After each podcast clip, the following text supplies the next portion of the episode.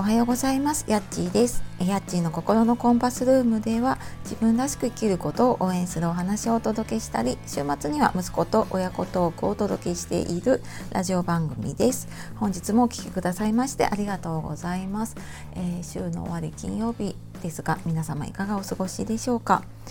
えー、今日は、えー、子は親の鏡子供の話に目と心を向けて聞いてみようということで、えー、お話をしていきたいと思います。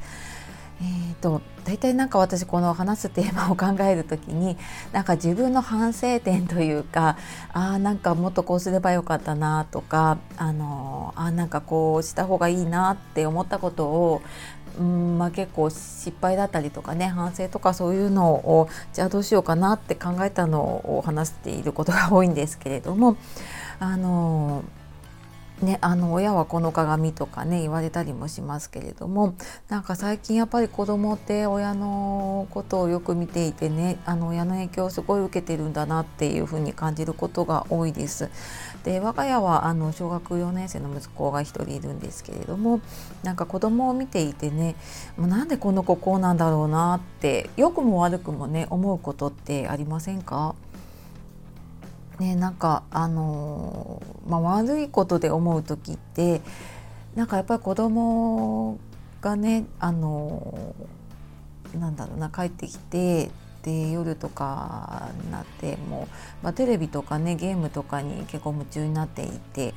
でもう話しかけたりとかしても全然もう聞いてもいないし返事もしないし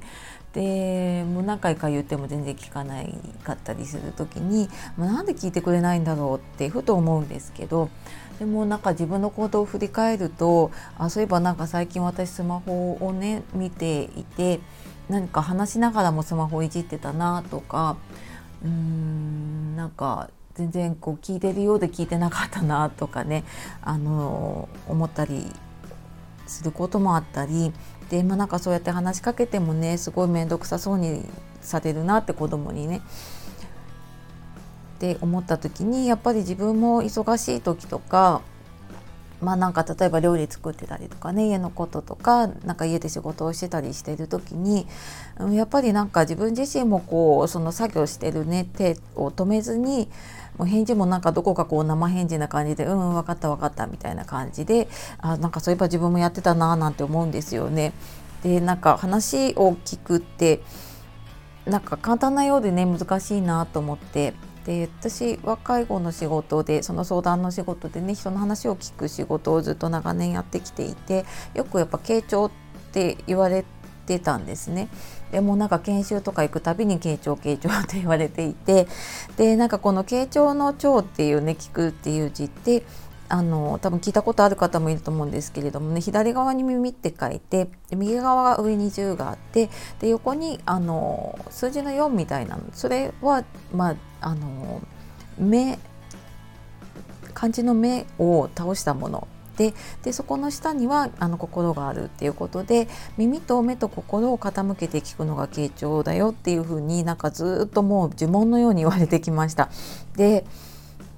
なんか仕事ではやっぱりそこってなんだろうな意識してやれてたりとかするんですけどいざなんか自分の普段になるとその家での子供にもそうだしあと仕事をしていた時とかもその後輩だったりとかねあの部下がいた時には部下とかにこう話しかけられたりとかしてもなんかもう忙しくってでであのワンママで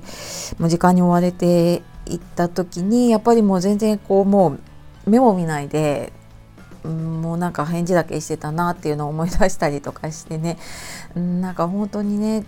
あの自分の行動を振り返るきっかけになるなってその子供だったりとかねその相手の行動とかって本当になんか自分をねこう鏡のように映してるなって思うことがすごく多いです。でなんか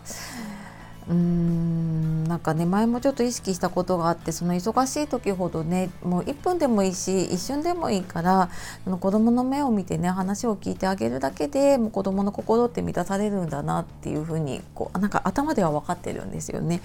であのそういうふうにやった時はやっぱりすっごい嬉しそうな顔をしているしでなんだろうなちゃんと聞いてもらえるとそこで満足するんだけど聞いてもらえないとやっぱり何回も何回も話しかけてくるんですよね聞いてもらおうとして。で小さい時もやっぱりそうだったし今でもなんかそうだなって思うことがあるんだけれども、うん、なのでねなんか忙しい中の時間なんだけれども本当一瞬でもねあの本当目と心を向けてね聞いてあげられるといいなって思いました。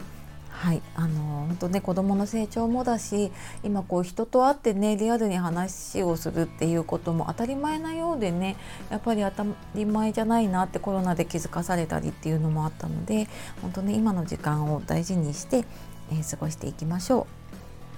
う。はいというわけで、えー、今日はここは親親の鏡で子どもの話に目と心を向けて聞いてみようというお話をしてきました。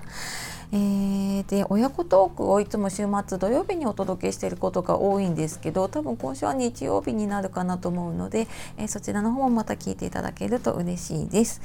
はい、では今日も最後まで聞いてくださいましてありがとうございました。えー、素敵な一日をお過ごしください。また次の配信でお会いしましょう。ラッチがお届けしました。さようなら、またね